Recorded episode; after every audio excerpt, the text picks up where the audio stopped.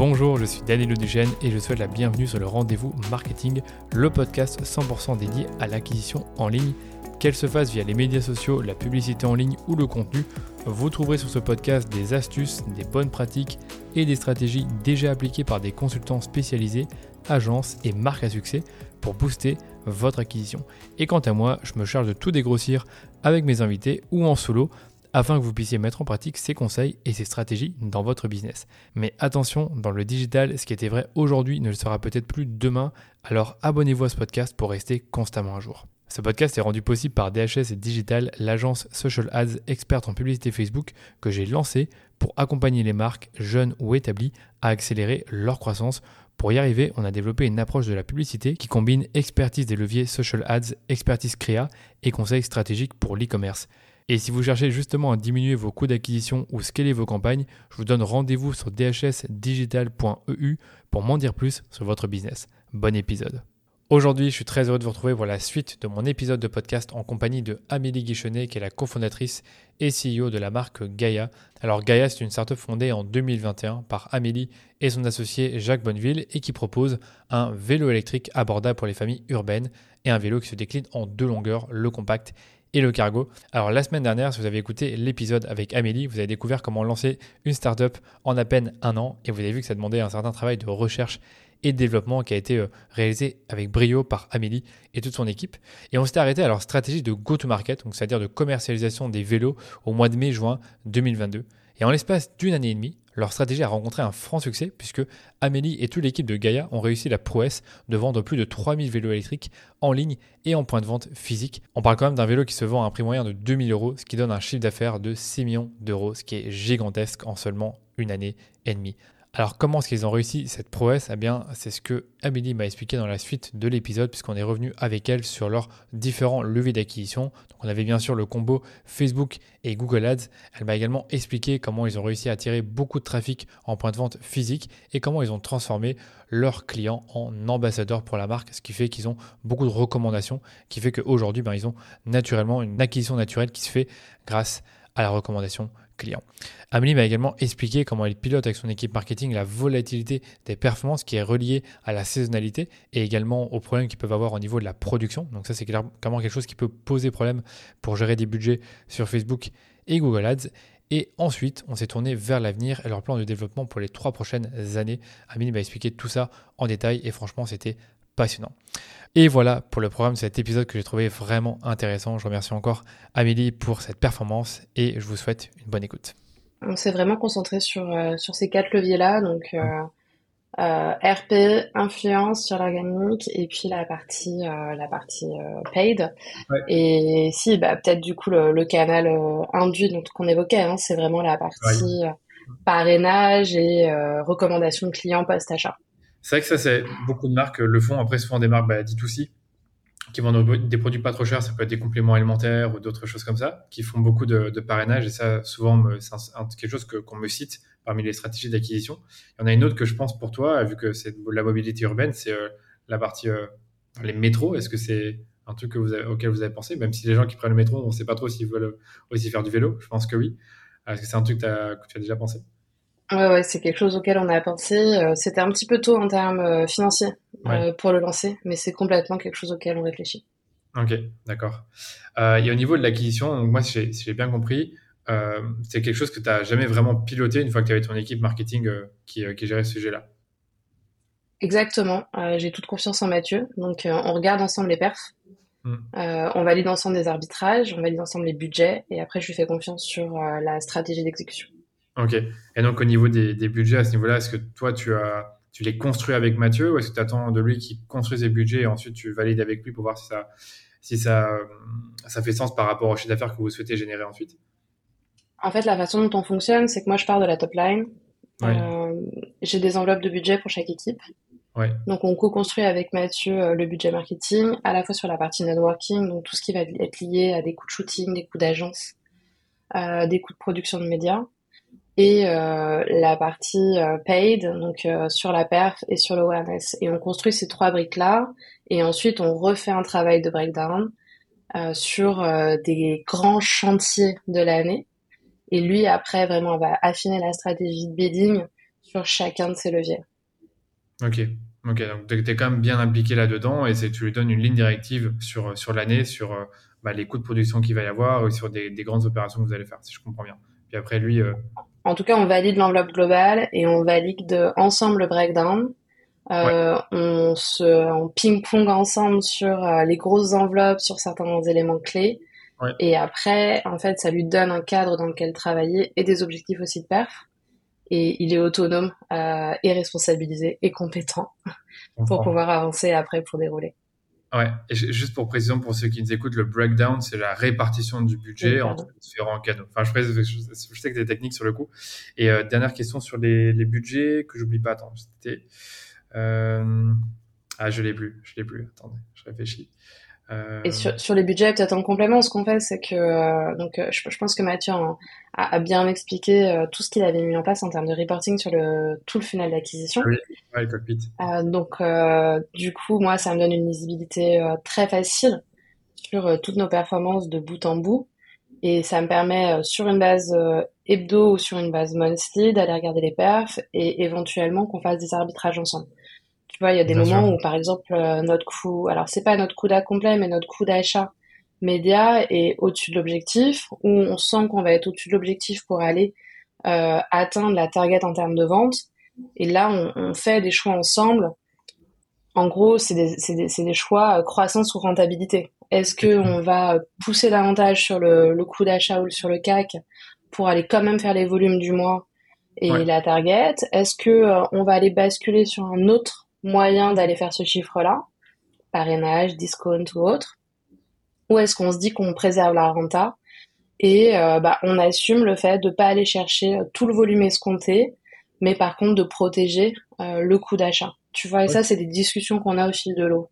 Ça, c'est hyper intéressant ce que tu dis. Alors justement, vous, c'est dans quelle logique vous êtes? Est-ce que vous êtes dans une logique de part de marché et donc du coup, à, tout prix atteindre les objectifs, même si ça implique d'avoir un coût d'acquisition plus élevé, donc d'être moins rentable? Ou est-ce que vous préférez rester dans les coûts d'acquisition qui étaient prévus euh, au départ sur, euh, sur un mois donné?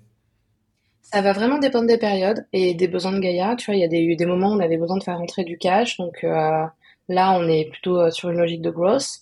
Euh, il y a des moments où euh, on était plutôt euh, sur une logique de renta. En fait, quand on n'est pas sur des, besoins court terme de cash, on est plutôt sur des logiques de renta et on essaye d'aller préserver la marge. Et puis il y a des moments où on sait aussi que ça sert à rien d'aller cramer entre guillemets du coup d'ac parce que le sujet il n'est pas sur la performance de notre conversion, enfin la, la, performance de notre investissement média, pardon, il est sur la performance de notre conversion. Et je vais t'expliquer le sujet. En gros, euh, donc nous, on, on, achète des vélos et donc ils sont disponibles à une date donnée. Ouais. Et il y a des moments où euh, la production industrielle fait que tu vas aller sur le site de Gaïa, mais tu n'auras pas de vélo avant X semaines. Et on sait que plus ce délai augmente, plus notre conversion va baisser. Bien sûr, ouais. Mm. Et donc dans ces périodes-là, ça sert à rien d'aller euh, bider très fort parce que derrière, ça va me générer certes du trafic et du trafic engagé, mais tu n'as aucun stress marketing pour convertir parce que les délais sont trop longs. Et donc du coup, tu mets de l'effort et tu mets de l'investissement qui est moins rentable parce que derrière, c'est ta fin de tunnel avec ta conversion qui euh, décroche. Donc au global, ça va être moins performant. Et donc c'est vraiment ces, ces logiques-là qu'on regarde au fil de l'eau. Et dans ce cas-là, sur une période comme ça, bah, en fait, on a tout intérêt à pas s'acharner à aller investir, investir. Euh, et on, on, récupère les clients euh, qu'on aurait pu avoir plus tôt, un peu plus tard, quand euh, le délai d'attente se raccourcit. Je vois. C'est ces logiques-là qu'on active. Ouais, je comprends totalement, c'est hyper clair, merci beaucoup. Non, ce que j'allais dire, c'est est-ce que c'est une, une, erreur dans laquelle vous êtes, euh, est-ce que vous êtes fait avoir une ou plusieurs fois là-dessus sur le fait de pousser un peu trop alors que la conversion diminuait parce que les stocks étaient limités Ou est-ce que jamais vous êtes fait avoir à ce niveau-là? Je sais pas si c'est le bon terme, mais. Bah, en tout cas, euh, on a constaté ces phénomènes-là, qu'effectivement, tu as une, euh, une, conversion sur le site qui décroche quand les délais s'allongent. Ça, ça a été évident.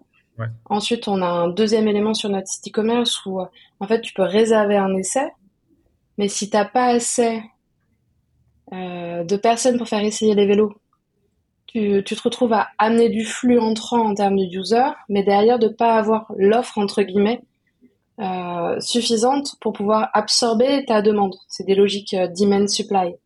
Et si c'est le cas, de la même façon, ça sert à rien de surinvestir en amont, parce que derrière, si tu n'as pas de disponibilité d'ambassadeurs pour pouvoir faire des essais, bah du coup, ta conversion décroche de la même façon. et donc ça, c'est des choses qu'on a vraiment appris au fur et à mesure de l'année et qu'on anticipe de mieux en mieux. Mais euh, c'est euh, en fait, bah, on a appris sur l'expérience. Il a fallu qu'on teste, qu'on voit les métriques pour après comprendre ces phénomènes, les anticiper et faire les bons arbitrages. Et ça, ça a été vraiment toute cette année 2023. Euh, on a, on s'est amélioré sur cette compréhension-là des mécanismes de conversion et des interdépendances entre notre offre à la fois sur la partie euh, test, test et essai des vélos, notre offre en termes de disponibilité des vélos à l'achat et euh, le travail amont sur l'investissement. Merci. En fait, c'était vraiment le sens de ma question, c'est que finalement, vous avez appris au fur et à mesure et que certaines choses, vous ne pouvez pas le savoir euh, à l'avance. Un autre point qu'on n'a pas forcément beaucoup cité, mais je pense qu'on a parlé avec Mathieu, c'est qu'il y a une saisonnalité pour vous, dans le sens où les vélos, donc voilà, quel que soit le type de vélo que tu vends et avec quel positionnement, c'est plutôt l'été et le printemps que tu les vends. Exactement. Donc, euh, on est sur un business qui est très saisonnier, avec euh, un business qui se réveille avec les beaux jours. Et les beaux jours varient en plus d'une année sur l'autre. Donc, tu as des années où euh, on voit bien même les intérêts en search, tu vois, décolle, allez, fin février, début mars. Puis tu as d'autres années où ça décolle plutôt fin mai, en fonction de quand est-ce que commence vraiment ton printemps et tes beaux jours. Et après, tu as un énorme pic de saisonnalité sur les beaux jours et euh, un mois de septembre qui est clé dans notre dans notre industrie parce que c'est le mois où les gens se reposent la question de leurs habitudes. Toujours, ouais, toujours. Ouais. Voilà, et de leurs habitudes de mobilité, euh, évidemment. Donc nous, c'est notre grosse saisonnalité. Puis après, hop, fin d'année, il commence à faire froid, il pleut, et t'as beaucoup moins de gens qui se réveillent le matin en se disant et si je partais à vélo? Donc ça redescend. Donc nous, on joue notre euh, saison sur cette période-là.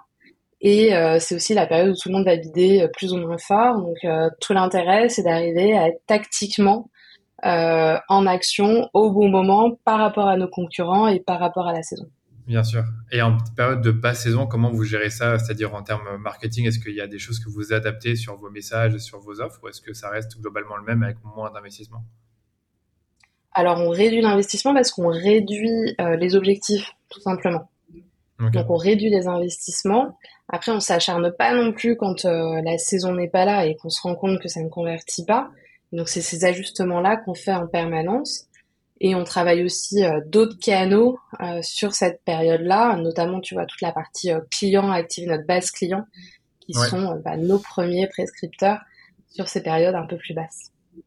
Ouais, c'est clair. Donc là, c'est vrai que maintenant, vous devez vous dire, maintenant, on a, on a fait beaucoup d'acquisitions ces deux dernières années. De plus en plus de gens nous connaissent. On a quand même 3000 clients, on va dire, slash ambassadeurs. Donc là, sur le coup, je pense qu'en 2024, est-ce que vous avez un, enjeu euh, du fait d'avoir, euh, vais pas dire le mot rétention, mais de faire euh, de, de, la recommandation, pardon, comme on connaît le funnel art, où tu as la recommandation mm. qui arrive presque à la fin. Donc, est-ce qu'il y a des choses que vous avez déjà prévues cette année pour ça? C'est quelque chose qu'on a moins travaillé jusqu'à présent et qui est vraiment dans nos objectifs de cette année. C'est aller travailler notre communauté au sens large. Donc euh, aujourd'hui, on a plus de 20 000 personnes en base, on a plus de 20 000 personnes qui nous suivent sur les, sur les réseaux sociaux, sur Insta notamment. Et euh, on a nos premiers clients, effectivement, on va bientôt atteindre les 3500, euh, 3500 utilisateurs de Gaia. Ouais. Et donc dans les réflexions stratégiques euh, côté marketing cette année, euh, il y a cette question de comment est-ce qu'on leverage, comment est-ce qu'on met à profit notre communauté, à la fois notre communauté prospect qui nous suit et notre communauté client et comment est-ce qu'on fait de cette communauté vraiment nos premiers ambassadeurs pour euh, développer la marque?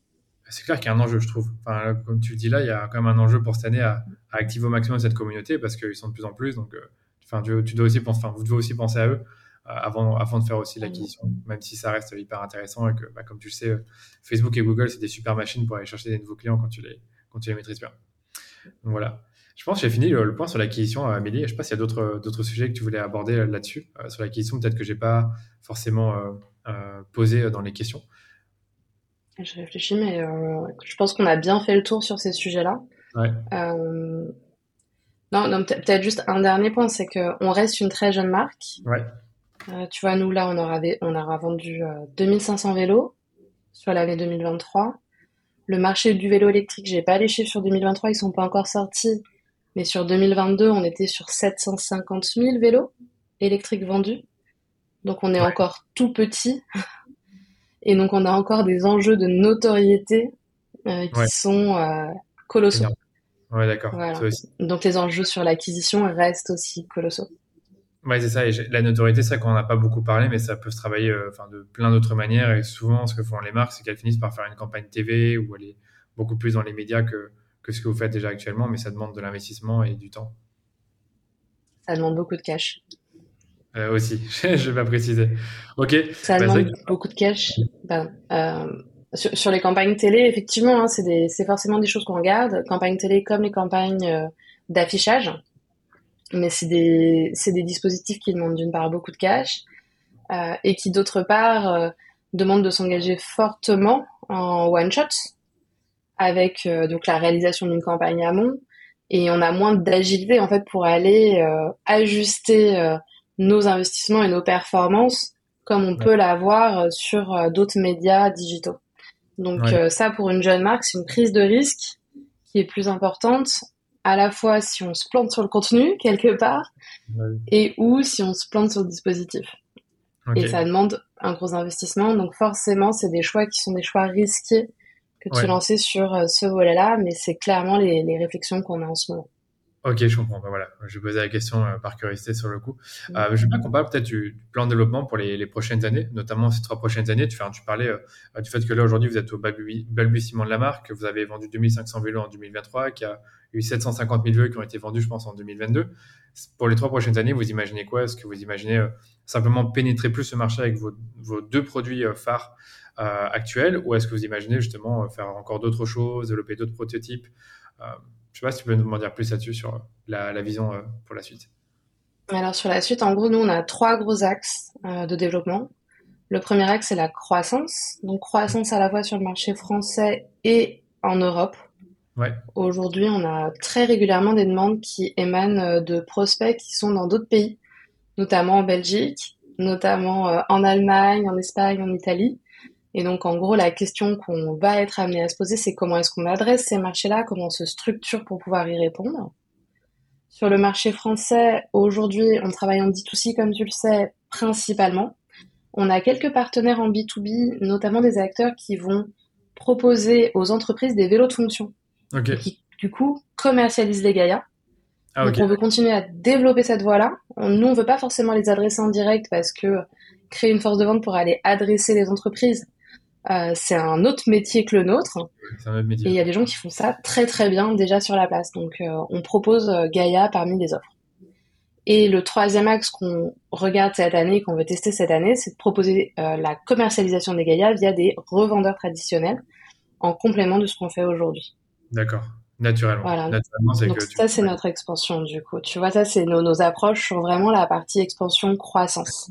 Donc si je comprends bien, tu as B2B, revendeur, donc finalement quelque chose que vous n'avez pas fait au début parce que vous êtes plus lancé en D2C, et ensuite international. Euh, et c'est intéressant que tu mentionnes euh, Allemagne, Espagne et Italie parce que bah, en fait c'est difficile qu'ils voient les publicités ou qu'ils vous connaissent, qu'il y a peut-être moins de proximité qu'avec la Belgique. Donc tu as une idée de, de, comment c'est pu, euh, ça, peut, ça peut arriver jusque-là sur le coup?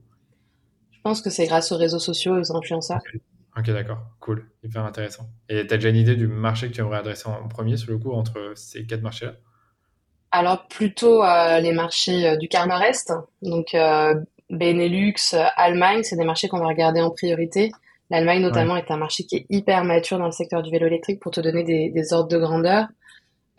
sur le marché français, donc 750 000 vélos vendus l'année dernière, enfin en 2022. marché allemand, 2,2 millions. Ouais, c'est beaucoup plus. Pour une population qui est, qui est pas si énorme que ça, quoi. Ouais, je pense que c'est la même, non? Allemagne-France, c'est plus ou moins la même taille Peut-être que je dis une bêtise, mais j'ai l'impression Un tout petit peu de plus en Allemagne. Mais du coup, le taux de pénétration du vélo électrique est nettement plus élevé sur ce marché-là qu'en France. Ok. Et quand tu veux lancer un nouveau marché, tu as déjà une idée de comment t'y prendre? Euh, Est-ce que, est-ce, que, est-ce que vous allez garder la même recette que sur la France ou est-ce que vous allez l'adapter? Surtout que les ah, habitudes de consommation en Allemagne sont différentes. Ça dépend du marché. Euh, l'approche, on va l'affiner dans les prochains mois. On va l'affiner aussi en parlant avec des distributeurs locaux pour aller euh, affiner euh, la pertinence de notre produit par rapport aux clients que eux connaissent beaucoup mieux que nous ne les connaissons. Et globalement, il y a un peu deux approches traditionnelles euh, qui s'opposent ou pas euh, et qu'on pourrait envisager. La première, c'est de continuer en D2C comme on l'a fait aujourd'hui avec des partenaires en local sur toute la partie maintenance, réparation. Ouais. ça, c'est une première approche qui est tout à fait envisageable. Et il y a une deuxième approche qui est de s'appuyer sur un réseau de revendeurs et de faire un deal avec un réseau de revendeurs qui nous aiderait à mieux comprendre la cible, à affiner aussi les messages marketing pour s'adapter à un marché allemand, à un marché italien et un client allemand ou italien, et qui nous permettrait de tester l'appétence euh, auprès de cette cible-là. Donc aujourd'hui, le choix qu'on doit faire, c'est vraiment cet arbitrage entre ces deux approches et qui, à mon sens, est sûrement à adapter en fonction des marchés possibles. Ok, je vois. Ouais, je, j'aurais pas mieux sur le coup, c'est qu'il y a un choix à faire. Est-ce que tu le fais toi-même, on va dire, ou soit tu passes par un revendeur qui connaît mieux les choses, mais en contrepartie, je suppose que tu euh, renies un peu sur ta marge, enfin, que peut-être euh, voilà, une autre, une autre histoire, on va dire. Pour finir sur les plans de développement, euh, en gros, là, la première brique, c'est la croissance, la deuxième brique, c'est l'industrialisation. Là, Gaïa vient de basculer tout l'assemblage de ces vélos en France. Avant, on assemblait en Europe de l'Est, maintenant, on assemble en France. Mhm. Et donc, on a déjà un peu stabilisé et euh, structuré toute notre approche industrielle avec ce nouveau partenaire français, qui a une capacité de monter en puissance très forte. Et on lance et on, on, travaille et on va lancer euh, une nouvelle gamme de vélos euh, sur 2024. Euh, Donc ça, j'aurai l'occasion d'en parler plus largement dans quelques mois. Et la troisième brique qui est importante pour Gaïa, c'est la réflexion sur la réparabilité. Et derrière la notion de réparabilité, tu as plusieurs, euh, plusieurs enjeux. Tu as un enjeu qui est un enjeu écologique, de euh, faire des vélos que tu puisses garder le plus longtemps possible. Tu as un enjeu de reconditionnement et de structurer du coup toute la chaîne industrielle sur le reconditionnement. Et tu as un enjeu business de création et de gestion d'un second marché pour la vie de tes vélos.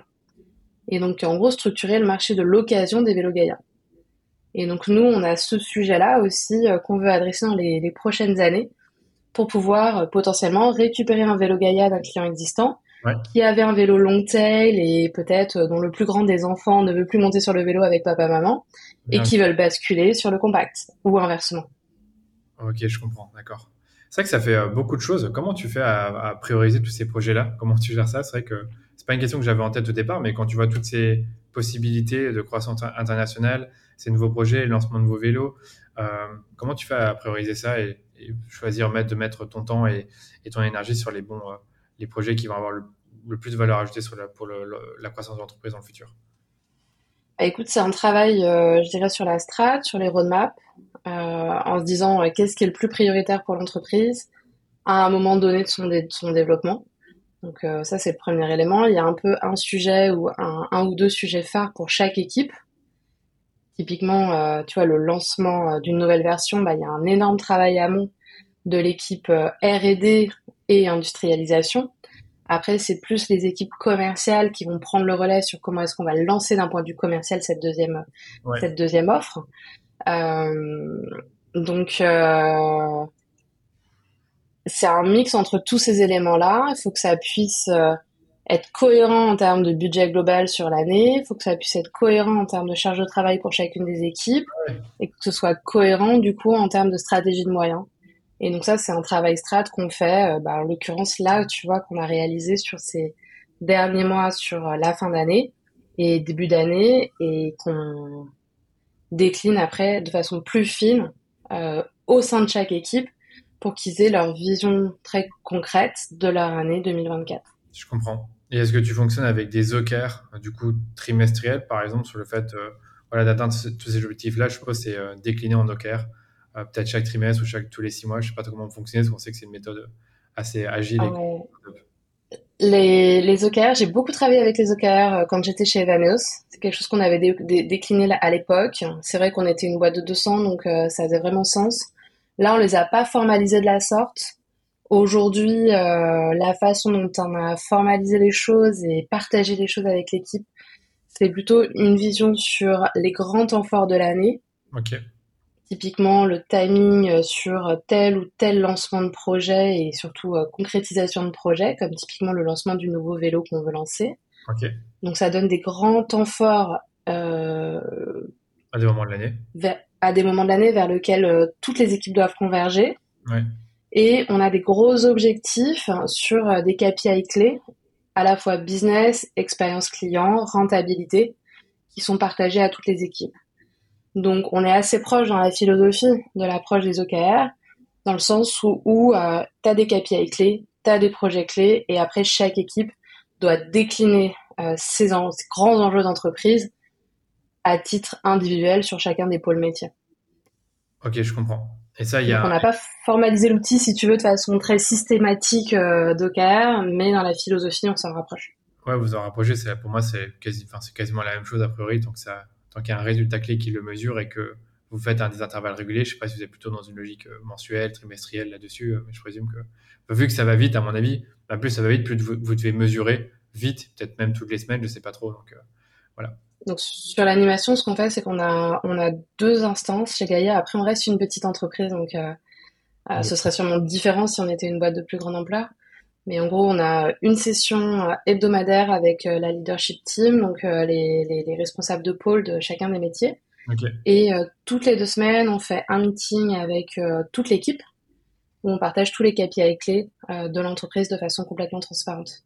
D'accord, je comprends. Ouais, c'est très clair pour moi. écoute, euh, pour terminer sur la taille de l'équipe, vous êtes combien actuellement? Donc aujourd'hui, on est entre, on est, on est 15 euh, dans l'équipe avec euh, certains freelances qui sont full time et qui sont quasi intégrés. Qui sont dans vos bureaux finalement. Exactement. Ok, d'accord. Bah écoute, euh, je pratiquement terminé euh, cette, cette, interview avec toi. Je t'ai posé toutes les questions que je souhaitais te poser sur, sur Gaia, sur votre acquisition et sur vos plans de développement. Moi, j'ai quelques questions pour toi, parce que c'est pas tous les jours que j'ai bah, la CEO ou le, le CEO d'une boîte en hyper croissance. Euh, à quoi ressemblent tes journées de CEO là au quotidien? Très curieux de savoir. Il n'y a pas de journée pareille. Donc ça, c'est un peu la magie du job.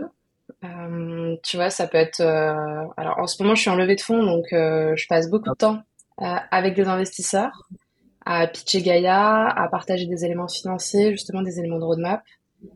en fait, il n'y a vraiment pas deux journées identiques puisque mon job, c'est à la fois.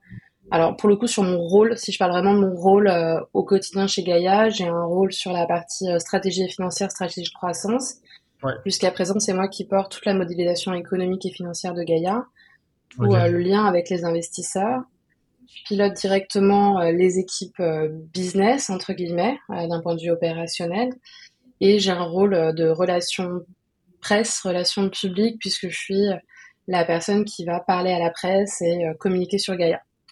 Donc mon job, il est un peu dans tout ça. Et puis entre deux, quand je m'ennuie, je renégocie le bail de l'appartement, je set up un contrat EDF, etc., etc., etc. La réalité d'une vie de start-up. On bouge des cartons, tout ça. Ok, donc tu as quand même du temps pour, du temps pour ça. Mais c'est vrai que ça, je trouve que c'est euh, un sujet bah, qu'on n'aborde pas souvent, c'est comment tu gères euh, la partie aussi euh, personnelle, le temps pour soi, quand tu as une entreprise en hyper-croissance, que tu arrives justement à joindre les deux bouts en quelque sorte, c'est-à-dire avoir à la fois le temps pour, ben, pour la famille, du temps pour soi, du temps pour consacrer à l'entreprise et pour faire en sorte que ça continue sur le même rythme. C'est jamais un travail évident. On entend souvent des, des start qui sont euh, euh, bah, soit débordés, proches du burn-out et qui n'arrivent pas à décrocher. Est-ce que toi, justement, tu as réussi à trouver, je sais pas si on peut appeler ça un équilibre, mais euh, une façon de t'organiser au quotidien? J'ai progressé. ce qui est sûr, c'est qu'en passant du salariat à l'entrepreneuriat, on, me l'avait dit et je l'ai expérimenté, c'est que ta boîte, ça devient quasiment une obsession. tu penses forcément un peu tout le temps. Et alors, qui plus est, quand tu euh, crées un produit physique comme le mien, tu vois, il n'y a pas un moment où euh, le week-end, je me balade en ville sans voir un vélo. Et donc, forcément, j'ai une espèce de, euh, une espèce de déformation professionnelle où je spotte tous les vélos que je croise. Et je me dis, ah, c'est quoi, c'est quelle marque, c'est quel produit? Donc, l'entreprise est très, très, très présente à mon esprit, ça, c'est sûr. Après, aujourd'hui, moi, je suis dans un contexte où je suis en couple, euh, on a un petit garçon qui va avoir 4 euh, ans, j'attends un deuxième enfant. Et ah. donc, euh, de fait, je suis... Je, me suis mise l'obligation de déconnecter, d'avoir du temps pour ma famille. Ouais. Pareil, c'est quelque chose sur lequel j'ai progressé depuis le démarrage. Je peux pas dire que ça a été tout le temps parfait, tout le temps équilibré, mais en tout cas, j'ai bien progressé sur les moments familiaux en fin de journée et le week-end pour être euh, présente, pas uniquement physiquement, mais aussi mentalement avec eux. Et ça, c'est important. Donc, euh, à décrocher le week-end? Excuse-moi tu arrives à décrocher totalement le week-end? Ou est-ce que justement, il y a des situations où tu es obligé de, bosser sur certains sujets le week-end ou quand on a plus de calme généralement? Alors, je décroche pas à 100%. C'est rare que je décroche à 100%. Mais euh, on va dire que je suis sur mon téléphone et j'essaye le plus possible de ne pas ouvrir mon ordinateur. Ok, oui, c'est déjà ça. C'est au moins tu suis euh, l'activité, peut-être, je sais pas si vous avez un Slack ou euh, d'entreprise pour voir ce qui se passe, s'il y a des choses qui se passent. Exactement, on a le Slack et puis euh, j'ai les ventes qui tombent et puis j'ai les, euh, les remontées clients aussi euh, qui, qui remontent. Ah Donc tu vois, s'il y a une grosse urgence qui est remontée par un client un week-end, bah, ça va popper sur mon téléphone. Forcément, je vais voir si quelqu'un l'a prise, si elle s'est pas pris, essayer de l'orienter ou de gérer le sujet. Mais en tout cas, j'essaie, tu vois, de préserver ce temps-là. je pense que c'est important pour l'équilibre. Il y a beaucoup d'entrepreneurs qui ont beaucoup, beaucoup de longueur d'avance sur moi et qui m'ont dit cet élément en fait, l'entrepreneuriat, c'est pas un sprint, hein. c'est vraiment une course de fond, faut tenir dans la durée. Et si tu te crames euh, trop tôt, bah, t'arriveras jamais à tenir dans la durée. Donc c'est ça tout l'enjeu. Et j'ai la chance d'avoir un conjoint qui euh, me rappelle à l'ordre aussi et qui me pousse vers cet équilibre-là. Et ça, c'est hyper important. Euh, je pense qu'il y y a beaucoup d'entrepreneurs qui sont très seuls pour avoir ces discussions, euh, que ce soit au féminin ou au masculin. tout le monde est un peu dans la même situation. Et le fait d'avoir une situation euh, familiale aussi euh, soutenante et équilibrée, bah, ça permet de faire ces pauses et, euh, d'avoir finalement un autre monde qui nous permet de, bah, souffler un peu tout simplement. Bah, je suis d'accord, c'est que c'est en effet s'il n'y a, a, rien à côté ou que la famille n'est pas là ou qu'il n'y a pas de conjoint ou pas d'enfant, on se dit il n'y a pas de limite en fait, je peux, je peux travailler autant que, je, autant que je peux travailler dans la journée. Et donc finalement, on s'arrête jamais, on est limite plus proche du burn-out. Et en effet, si ta famille compte pour toi, tu un coup d'autre choix que de décrocher ou de trouver un agenda qui te permette euh, d'être présent. Euh, donc c'est pour ça que je posais la question, mais, voilà, je n'ai pas, pas trop tenu ta réponse. Je pense que c'est normal en fait quand on est mère et quand on a une vie de couple en fait de, de faire ses choix, euh, d'être présent le week-end et, le soir. Ok. dernière question sur, sur Gaia, c'est quand tu as, une entreprise qui est en hypercroissance, tu as forcément euh, des risques. Euh, c'est quoi pour toi les, risques qui peuvent entraver votre croissance sur le moyen et long terme? Parce que là, j'ai l'impression que vous faites un, sans faute à, t'écouter, ce qui est, ce qui est top. Hein. Je trouve que c'est incroyable. Il y, a, eu, à mon avis, des moments peut-être difficiles, mais sur le moyen et long terme, c'est quoi peut-être pour toi les risques euh, qui pourraient entraver votre croissance? Alors effectivement, le, de, l'extérieur, ça peut paraître facile et, fluide. Après, ça a été une année qui a été euh, très très challenging hein, pour toute l'équipe. Euh, on a eu euh, plein de petites galères, mais c'est aussi ça le monde de l'industrie. dans l'industrie, il n'y a pas de bonnes surprises, t'as que des mauvaises surprises. Faire un vélo, c'est assembler 150 pièces. Si tu as une pièce sur les 150 sur ton lot de pièces qui arrivent, qui est pas du bon diamètre ou qui est défectueuse, tu peux pas sortir tes vélos. C'est horrible. Si tu t'es planté sur ta couleur, bah, tu as 4-5 mois pour avoir la bonne couleur d'approvisionnement. Enfin, tu vois, c'est plein de petits détails comme ça, et notamment sur le volet euh, industriel. Euh, bah, cette année, on a été confronté à pas mal de sujets, enfin, même depuis le développement hein, de Gaïa, entre euh, le lockdown à Shanghai en 2021, quand on a fait 2022, excuse-moi, quand on a fait nos toutes premières versions de vélo, et nos toutes premières pré-séries, il nous manquait une pièce qui venait de Shanghai. Et Shanghai était fermé trois mois, ça a décalé notre lancement en fait de trois mois. Ah d'accord, ok, ok. Ça, euh, ça c'est typiquement, tu vois, le genre de sujet qui peut, euh, qui peut te mettre dedans euh, sur une prod en fait, tout simplement. Ou un fournisseur qui t'avait promis telle pièce pour telle date et qui finalement sur tes 150 pièces, c'est la pièce qui te manque et sur laquelle tu trouves pas d'alternative ou sur laquelle il te faut trois à quatre semaines pour trouver une alternative bah ça, ça décale tes livraisons de clients de trois semaines. Et tous ces sujets-là, c'est des sujets qui sont des, sujets complexes à traiter d'un point de vue approvisionnement, industrie, mais qui derrière sont aussi très complexes à gérer en termes de relations clients. Donc nous, on a vécu cette phase euh, vraiment d'apprentissage toute cette année. Tout ça, ça se structure, ça se stabilise de plus en plus et c'est ça qui est génial. Et euh, après, on est aussi quand même euh, bah, une entreprise qui est soumise au contexte géopolitique. Et tu vois, typiquement, en ce moment, on a une problématique sur le canal de Suez euh, que tu connais. Euh, on est en attente de voir quels vont être les impacts sur tout le transport maritime ou sur des lignes de transport alternatives, à la fois en termes de délai et en termes de coûts, parce que c'est typiquement le genre de situation qui peut faire exploser tes coûts logistiques. Donc, euh, on est dans ces enjeux-là où la problématique de la gestion industrielle est un challenge en tant que tel, d'une part.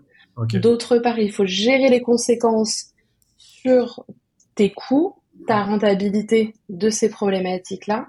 Et après, il faut gérer les conséquences sur tes ventes. Parce que comme on en parlait tout à l'heure, tu vois, tu as ta prod qui se décale de un mois à deux mois. Si ton vélo il n'est pas disponible, derrière ça fait chuter tes taux de conv, donc tu n'atteins pas tes perfs, etc. Je comprends. Et le dernier élément qui est un élément qui transverse à tout ça, c'est réussir à bien cadencer ta stratégie de croissance avec ta stratégie de moyens.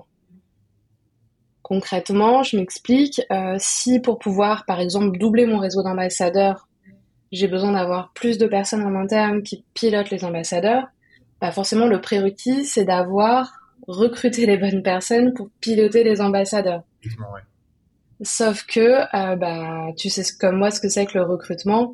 T'es pas à l'abri euh, d'avoir des difficultés à trouver la bonne personne euh, avec le bon mindset, les bonnes compétences au bon moment. Et donc ça, ça fait partie toujours des éléments de risque parce que potentiellement, tu as une partie de ta croissance qui est liée intrinsèquement au fait de trouver les bonnes personnes et d'avoir les bons moyens pour pouvoir adresser ce volet-là de croissance. Je comprends. Moi, mais c'est toujours un challenge, comme tu disais, c'est inhérent aux entreprises, mais le challenge logistique, c'est vrai qu'il est, très fort pour vous parce qu'on parle de plusieurs semaines de délai, voire des mois. Ça, j'avais pas été euh, conscient de, ça de votre, sur, ce, point. Et j'avais une question, c'est vrai que sur la partie euh, les coûts de production, c'est quelque chose qui doit faire peur parce qu'en 2022-2023, je pense qu'il y a beaucoup d'entreprises qui se sont plaintes du fait que les coûts de production ont augmenté.